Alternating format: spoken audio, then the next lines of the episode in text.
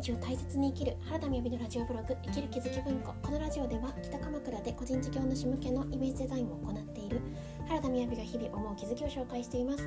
サブテーマはみんな私のひとかけら聞いていてああ自分にもあるなとかわかるわかると思うことがあればぜひコメントいただけると嬉しいです。はいこんにちは。今日は許すと大好きの違いというタイトルでお話ししたいと思います。まずはじめに12分近況報告ですが今日は5月4日の緑の日ですね。あの Facebook では発信したんですけれども緑ということで、えー、先日ですね緑つながる緑の力、ナオフェス自然療法機構さんのナオフェスのあのリーフレットを作らせていただいたのでそんなことをこう挙げていましたが、まあ、緑の日ということでですねほんと5月はこう綺麗ですよね。であっという間に連休がこう終わっていく頃になるんですが今日は朝からですね朝8時からち合わせがあったんですがもう最近はどんどん何て言うか、まあ、ずっとこう、ね、あのありがたいご縁だったんですけれど何て言うんですかね仕事の概念が全くなくなっていくようなワクワクの回でしたね。であとですね今日10時半からアメリカのにお住まいの方とお話しさせていただいたんですけれどもなんかこう自分のあもうですねもう8年以上ですかね半年に1回ぐらい、えっと、もう全然私よりも年の上の方なんですけれどこうやって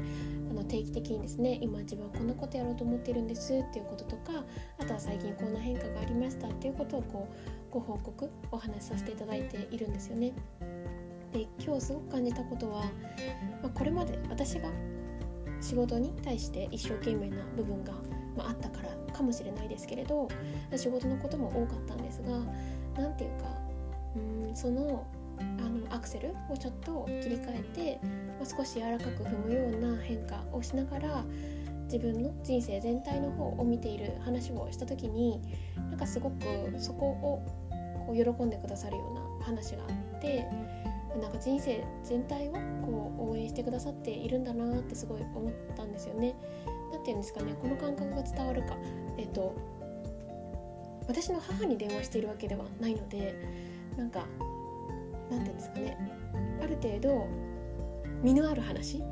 いや私が身を出すっていうのは結構難しいですけれどなんかこう自分のこれからやっていきたい事業のお話であったりする方がなんかいいことなのかなと思っていたんですけれどそうではなくって、まあ、こう人として丸ごと応援してもらえてるってすごいことだなってすごい思ったんですよね。まあ、そんなことから、えー、今日のタイトルですね。今日はですねなんか立て続いてこう、まあ、立て続いてたまたまお二人ですね。なんかこういう話を耳にしてそして私がかつてすごく思っていたところだったのでうんなんか通常いつもだったらですね結構公式 LINE の中だけの公開でお話ししようと思ったりすることなんですけれどでももしですね私が昔のところ昔の状態だった時にはなんか知れたら嬉しかっただろうなと思ったので今私が率直に思っていることをお話ししようと思います。それは何かというと、えー、両親との関係性の話ですね。で私は思考の学校というところで上級講師の活動をしておりますがこうなんでね思考の学校に興味を持ったかっていうのはもうこの一点なんですよ。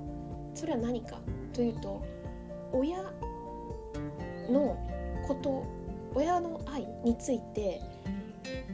あの共感できたからなんですね。えっ、ー、と多分3つぐらいフェーズがありました。で1つ目はあの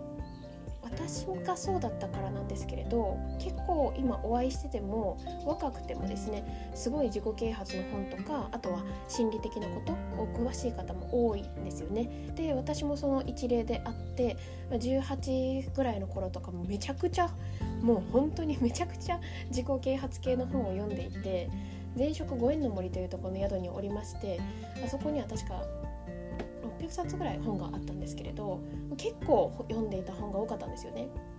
っていうぐらい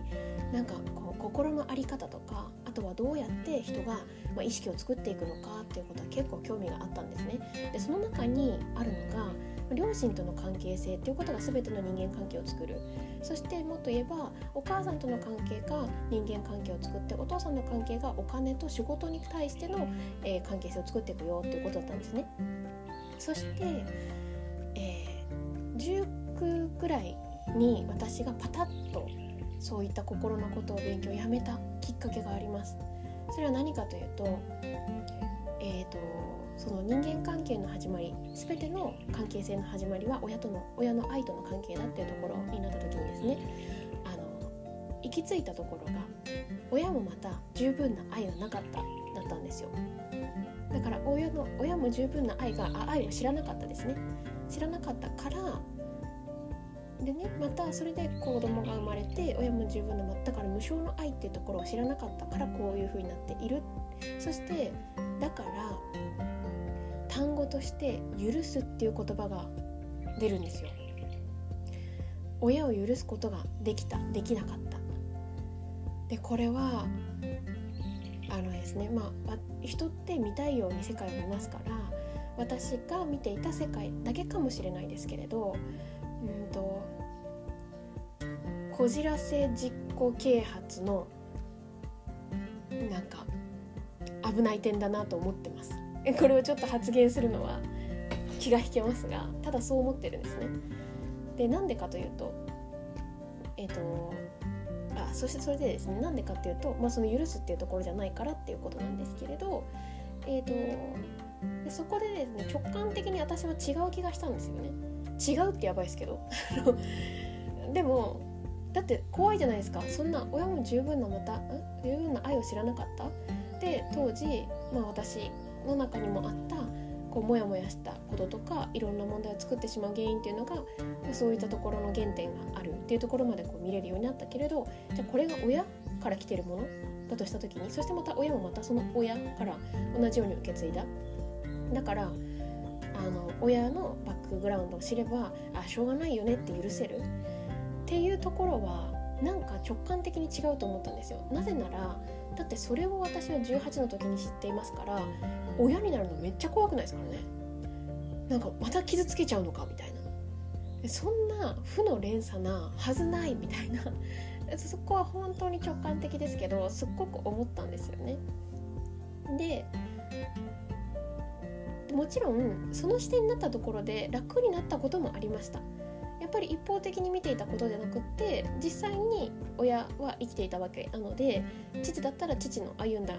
生活がそして母だったら母が歩んできた家族の歴史とかそういうあの兄弟との関係性とかそういったことがあって私にこう出てるっていうことももちろん分かったことが一部楽にはなったんですけどさっきなぜこじらせと言ったかというとこれは一回許したような気持ちになっても結局何かがあった時にぶり返すからですね。その意味では本当にはすっきりしてないんですよね多分。まあそこまでこう言語化できていたかわからないですけれどそこから私は手を止めたわけなんですよね。でまたあるところからおばがこの思考の学校というところが面白いって言って講師活動を始めてそして体験講座に行った時に基礎講座まで行った時になぜそこまでこう講座を受けたかというとその当時問題別になんか私あんまり感じてなかったんですよねいろんなことに。その時多分ご縁の森というところで働いていて毎日楽しいなと思っていたんですけれどもそれでも講座を基礎講座まで受けた理由っていうのはその奥に共感したからなんですよ。それは何かというと愛情の勘違いがあった。で親には十分な愛があった。無償の愛があった。それを私たちは愛情の勘違いをしてしまったというゴールに共感したからなんですよね。だからうんなんかその当時私はそうは思えなかったんですよね、まあ、この音声ってね母と父がね聞いていることがあったりするのででもこれってもう何にもないから話せるんですけどね逆に。なんですけれどあのその当時は多分思えない部分もあったと思うんですよ。でも今って本当になんであんな風に思ったんだろうって分かんないぐらい親の愛ってすごいなって思いますし十分な愛があってそして前と一点絶対に違うのは2人を心から尊敬していることだと思います許すっていうことの何が違う感じがするかっていうのは偉そうなんですよ自分が。だって思考がもし現実化しているって考えるとしたら2人から生まれているわけなので上の2人っていうのは何て言うのかな。なんか尊敬する存在なんですよね、大きな存在っていうか。それをなんか私の方が分かっててああしょうがないな。許してあげよう。これ多分違うよねってなんか道徳的にちょっと気づくだろうと思ったりするんですけど。で、うん、なんかそこの、まあ、まず答えを知ってで心からそう思えるようになるには3年ぐらいかかりましたね。やっぱり思考が現実化するっていうところを毎日見ていってそしてもう私のラスボス ラスボスのような 母がいましたがなんかねこのここはちゃんとこう話できたらいいなと思うんですけど私もともと別に母とはあの断絶したこともないですしむしろ一番気が合うあの趣味だって一緒な、ね、あの一緒に出かけてとても楽しい存在なんですけれども私の昔は私の心のどこかにどうして私の母ってこうなんだろうって思ってる気持ちがあったんですよ。逆を言うとなんか母親像があったんですよね。でもあのなんかそういうのってなくなりましたね。っていうのはだから許すとかじゃないんですよね。なんかか伝わってるといいなと思いますけれど。でなんでこれを発信しようと思ったかっていうとやっぱ許す許さないっていうところにいる時って結局それ自分なんですよね。許せない自分がいるのと同じなんですよね。で許すっていうことは怒ってるんですよ。本当は作ったことに圧倒するんですよ。ね。自分って。許してあげようって私は悪くないけどまあ許してやろうじゃないですか。違うんですよね。あの作っちゃったんですよね。でそこをあのああこうやって私は本当に相手にさせてたんだなっていうこととか勘違いしてたんだなっていうことに気づくことができれば親の親に現実化させているエネルギーを自分のものとしてないって相当なエネルギーロスなんですよね。だからどこかでなんか足りない感じになるっていうか。なんか取り留めもあんまりないんですけれどそしてであじゃあちょっと公式 LINE 登録してみようかなって思っちゃうぐらいあの普段こういうねあの 外からも聞こえるようなところでこういう話をすることはないですがなんかこのここについて話がしたいなと思って共有させていただきました。でもちろんたまたま聞いていただいた方もいらっしゃると思うのであそういうこともあるかもしれないしなんかそうは思わないかなと思うことがあればそれはそれでこう受け止めていただければいいなというふうに思います。ということであそうなんですよ。今日ちょうど、えー、夕方にですね3ヶ月実践講座っていうところの2期をちょっと7月の24日だかな違う7月の18日に募集をしようと思って、えー、告知させていただきました。あの今はですねリザーブストックというメルマガから配信させていただいているんですけれどもあの一応概要欄のところに貼らせていただこうかなとあコメント欄かと思いますのでよかったら見てみてください。はい、ではバイバーイ。